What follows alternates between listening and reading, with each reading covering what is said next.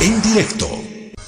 Eh, queremos darle la bienvenida y agradecerle el contacto y su tiempo al abogado Rubén Darío Cuellar.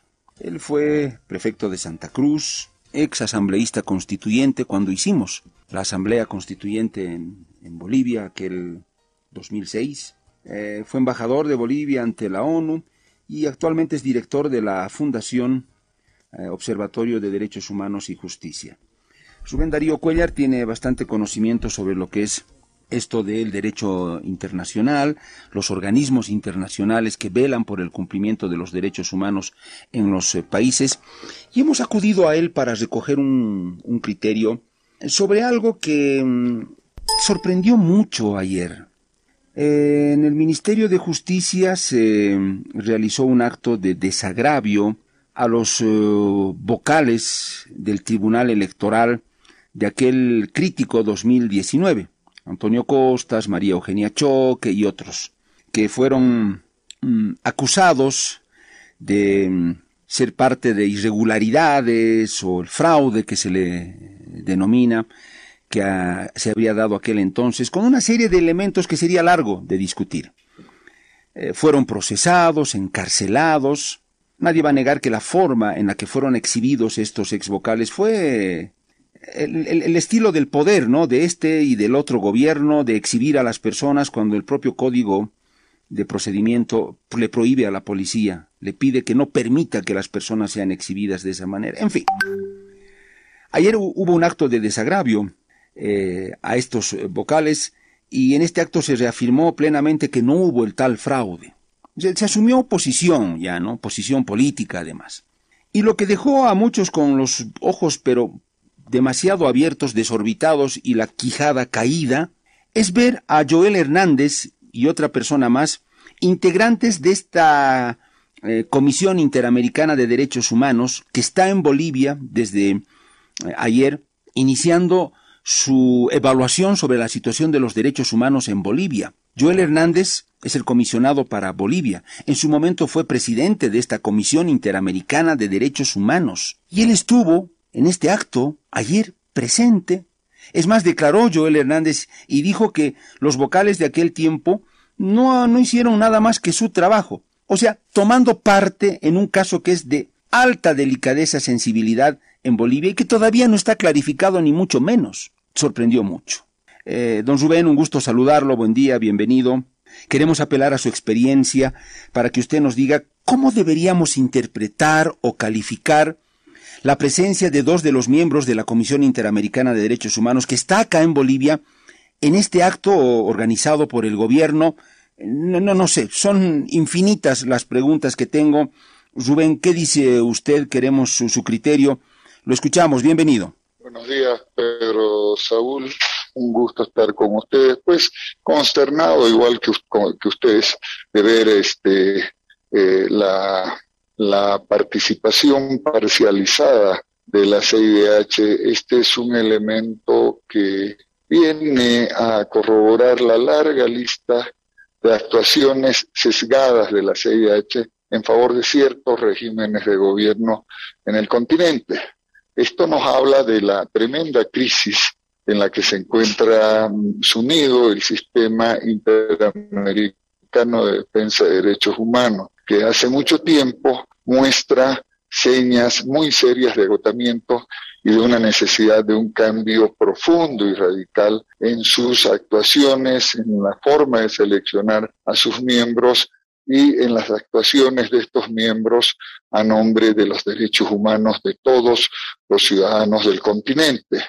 Es pues eh, lamentable la actuación de Joel Hernández el día de ayer, pero eso nos muestra que todo lo que se habría hecho desde la CIDH en Bolivia tiene un sesgo y tiene una inclinación marcada. Yo les recuerdo que este, a partir de los eh, lamentables hechos del 2019 y del fraude que hoy el propio Joel se presta para negar, eh, Bolivia se sumió en una profunda crisis y a raíz de esa crisis la propia CIDH estuvo de acuerdo en crear un GIEI, un grupo independiente, de, eh, un grupo de expertos independientes que eh, investiguen los hechos sucedidos y ayuden, coadyuven a el esclarecimiento de la verdad de estos hechos. Quiero hacerle recuerdo, eh, Pedro Saúl, y a través de sus medios a todo el pueblo boliviano, de que el trabajo del GIEI no está terminado, no está concluido, tiene muchos vacíos, hay un MESEC, una mesa de seguimiento en funcionamiento, que con estas actuaciones demuestran que ni el informe del GIEI ni la actuación de estos eh, comisionados puede calificarse de objetiva. Rubén, continúe, por favor. Usted decía que eh, también se encontraba muy decepcionado por esta actuación. No sé, Rubén, si será una decisión de toda la comitiva que está acá en Bolivia para que participe Joel Hernández y otra persona más en el acto de ayer, o habrá sido una cuestión unilateral, tal vez, del señor Hernández y la otra persona. ¿Qué podríamos pensar, eh, Rubén? Bueno, esperemos, esperemos que sea así. Yo tengo mis dudas porque la CIH actúa en bloque. Eh, se encuentra haciendo una visita oficial y cada una de las visitas o de las reuniones que realizan los comisionados forman parte de una agenda previamente acordada, previamente discutida. Ustedes han podido recoger la protesta de varias, eh, varios activistas defensores de derechos humanos señalando que no están siendo recibidos por la CIDH, que no van a ser escuchados por la CIDH. Y esa pues, es otra de, eh, las, de los motivos por los que nosotros afirmamos el sistema interamericano de defensa de los derechos humanos se encuentra sometido, se encuentra cooptado por eh, eh, los gobiernos de cierto signo ideológico con los que se muestran complacientes, con los que se muestran tolerantes y en este caso están dispuestos, como en el caso de Bolivia del, día de ayer, están dispuestos a cometer semejantes errores actuaciones lamentables, eh, que la propia CIH mantiene todavía en curso. Insisto, el GIEI eh, no ha terminado de ser comprobado pese a las protestas que se han levantado en todo el país debido a la imparcialidad, eh, a la poca imparcialidad que tiene ese documento a los enormes vacíos que esa investigación ha dejado sin cubrir. esto nos muestra una vez más eh, Pedro Saúl, que el sistema interamericano de derechos humanos se encuentra sumido en una profunda crisis y que hay que hacer un esfuerzo para regular, para mejorar, porque no estamos protegidos los ciudadanos americanos y no tenemos un organismo idóneo que vele por los derechos, por los excesos que los estados puedan cometer contra los ciudadanos. Es una pena, pero esa es la triste realidad eh, la CIDH en estos momentos. Eh, Rubén, penúltima consulta. Hay algo que no entiendo y que me parece se, da al interior de la propia CIDH. Usted lo mencionó bien, el grupo GI de expertos internacionales em, que enviados por la Comisión Interamericana estuvo en Bolivia Rubén, eh, cuando los periodistas y muchos otros eh, sectores les preguntaron sobre golpe, fraude, ellos tajantemente desde su llegada al país dijeron, nosotros no hemos venido a decir si esto es golpe o fraude. Hemos venido a ver la cuestión de los derechos humanos, lo otro que los resuelva Bolivia, porque es una cuestión interna, y marcaron una posición muy clara y contundente. Pero ahora, este otro grupo de la CIDH que llega, hace, forma parte, asiste a un acto de este tipo, ¿Qué pasa al interior de la, de la CIDH? Sería la pregunta, Rubén. Esto es vergonzosa, la, evidencia de que la CIDH se ha sometido a el signo político de algunos gobiernos de la región. Eh, esto es eh, inaceptable, ¿no? Eh, esta actuación de Joel Fernández o Joel Hernández y nos muestra claramente los ciudadanos bolivianos, los ciudadanos latinoamericanos, no podemos eh, quedarnos tranquilos pensando que eh, funcionarios como Hernández van a velar y van a garantizar por la vigencia de los derechos humanos de los ciudadanos de Bolivia, como en otros países de signo autoritario se encuentran siendo perseguidos y encarcelados. Es una lástima pero eh, nosotros los ciudadanos latinoamericanos tenemos que trabajar para lograr salvar el sistema interamericano eh, de estas eh, estas autoridades que pues lejos de enaltecer la institución a la sumiendo en la vergüenza y en la mediocridad. Rubén, termino con esto. ¿Cómo queda ahora el informe que tiene que dar el viernes la CIDH de su eh, eh, observación sobre los derechos humanos en Bolivia. Eh, ¿Cómo va a quedar ese informe?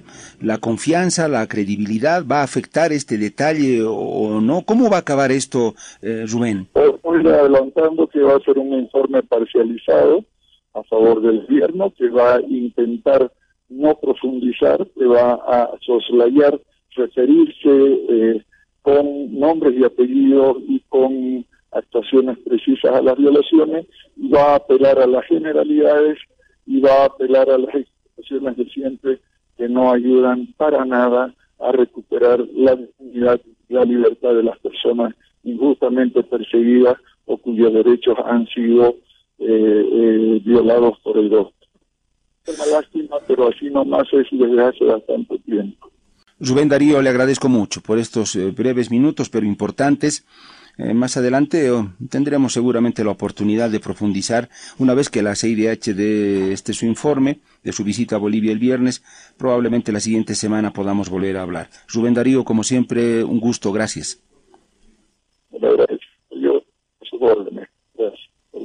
El director de la Fundación Observatorio de Derechos Humanos y Justicia, ex prefecto de Santa Cruz, ex asambleísta constituyente, Rubén Darío Cuellar, un activista, diríamos, de los derechos humanos, conocedor de lo que es la normativa internacional, además, sobre los derechos humanos eh, en los países, eh, con este con este su criterio sobre lo que ayer nos nos sorprendió a muchos lo que lo que vimos eh, en este acto de desagravio mm, a los... Nosotros acá no estamos para juzgar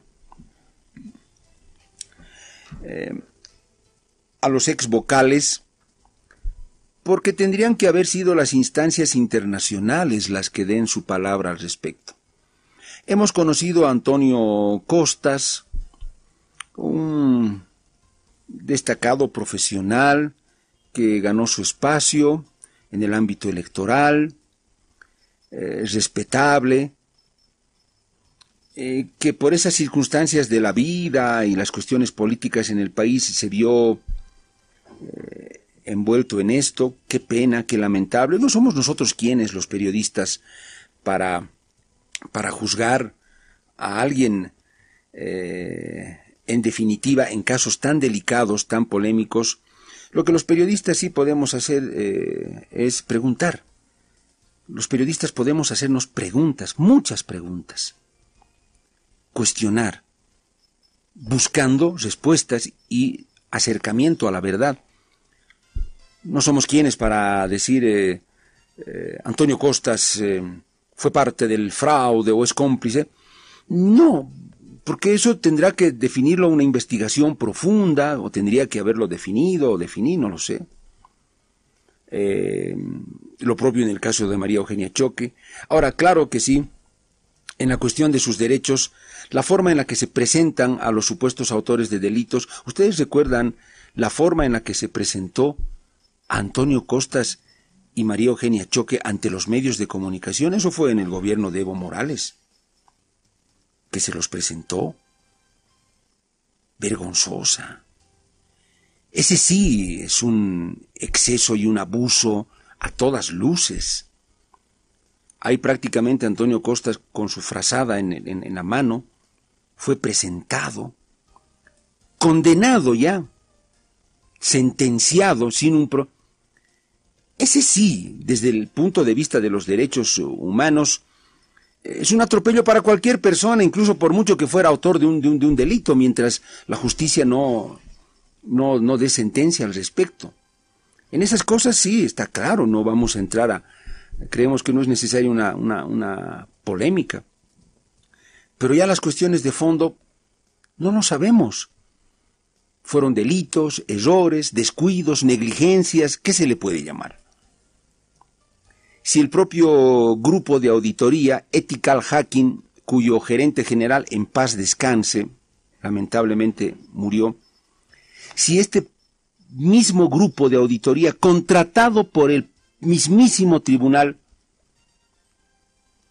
dijo, se pronunció y dijo, detectamos unos servidores que en ningún momento de la planificación que hicimos de todo lo que iba a ser la elección estaban previstos. Por lo menos nunca nos dijeron de su existencia. Y resulta que ese día aparecieron servidores por los cuales fluían datos.